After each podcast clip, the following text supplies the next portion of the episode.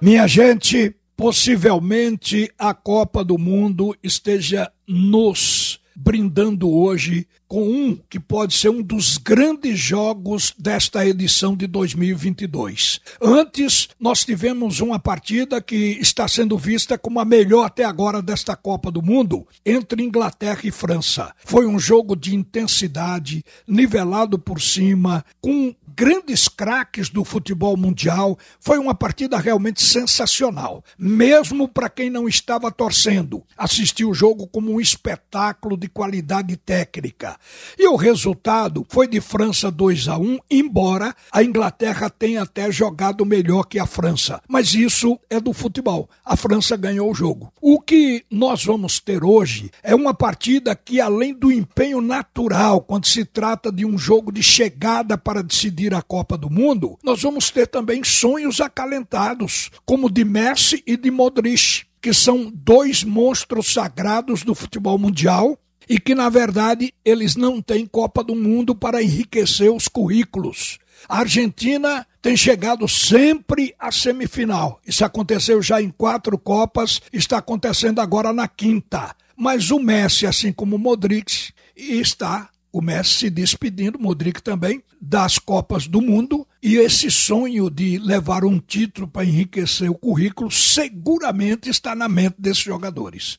Na Copa da Rússia, a anterior, a Croácia chegou a vencer a Argentina, mas foi na fase de grupos por 3 a 0. Mas quem tirou de fato a Argentina daquela Copa foi a França nas oitavas de final. E, no fim, de 2018 deu França e Croácia, por isso a França é a campeã e a Croácia a vice. Em 2018, Luka Modric foi eleito o melhor jogador daquela Copa e até hoje ele continua comandando a Croácia. Hoje pode se traduzir como o jogo da disputa entre Messi e Modric. Quatro anos depois, a Croácia trouxe para esta Copa oito remanescentes da Copa da Rússia. Quatro deles são titulares absolutos: Modric, Perisic, Lovren e Brazovic. A Argentina fez uma mudança um pouco mais profunda. Trouxe apenas seis dos 26 convocados para esta Copa. Apenas seis estiveram com a Argentina na Copa de 2018. Hoje, a chamada escaloneta mantém a base experiente de Messi, de Maria, de Paul, mas teve inovações. Mas o que o torcedor quer saber é quem é a favorita para este jogo. O jogo vai ser duro, minha gente. Mas a Argentina leva um favoritismo um pouco mais do que a Croácia por ter um jogo mais vertical, joga para cima, com Enzo Fernandes atuando como um primeiro volante construtor. Ele está no nascimento das jogadas do meio-campo da Argentina e é apoiado pelos meias, pelo McAllister de um lado, atuando pela esquerda, e Depol pela direita, com Messi um pouco mais à frente, mais atrás da linha de ataque. Este é o setor de criação da Argentina. Agora, a Argentina se movimenta vindo de trás com rapidez. E mais à frente, além de Messi que chega por trás, tem uma boa fase de Julian Alvarez, que fica centralizado, e de Maria, que fecha para o meio para a chegada dos alas que apoiam muito o Molina, e no caso do jogo de hoje vai ser o Tagliafico. Antes era o Acunha. Então a Argentina joga assim, e este tem sido um futebol vertical.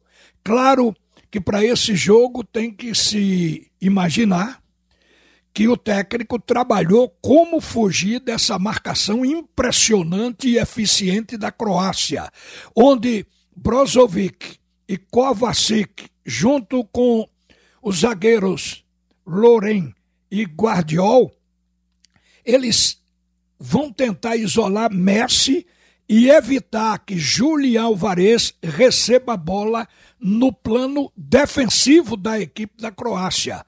E no plano ofensivo, aquela jogada que todo mundo já viu. Modric acionando o Ironovic pela ponta direita, ou o Passalic. Um é lateral, outro é ponta, jogam quebrando a última linha do adversário, sempre pela ponta direita, é a jogada mais forte, apesar de que contra o Brasil a jogada foi pela esquerda, mas a rigor essa jogada é feita pela direita, e aí quando chega no fundo tem o cruzamento para o segundo pau, justamente esperando a chegada de Perisic, aquele da camisa 4 que joga pela ponta esquerda. É a maneira de jogar da equipe da Croácia e tem dado certo.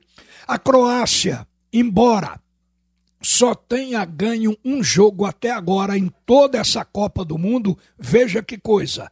Ela chegou até aqui, chegou até a semifinal.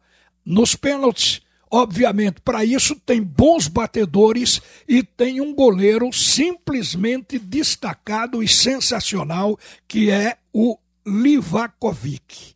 As grandes equipes do mundo já estão de olho nesse goleiro, porque ele foi fenomenal, defendeu pênaltis sempre contra o Japão, contra o Brasil, é um obstáculo. E a Argentina deve ter isso em mente, evitar levar o jogo para a decisão nos pênaltis. Por isso é que deve ser uma partida encardida pelo interesse, principalmente dos argentinos, de liquidar a classificação com a bola rolando no tempo regulamentar.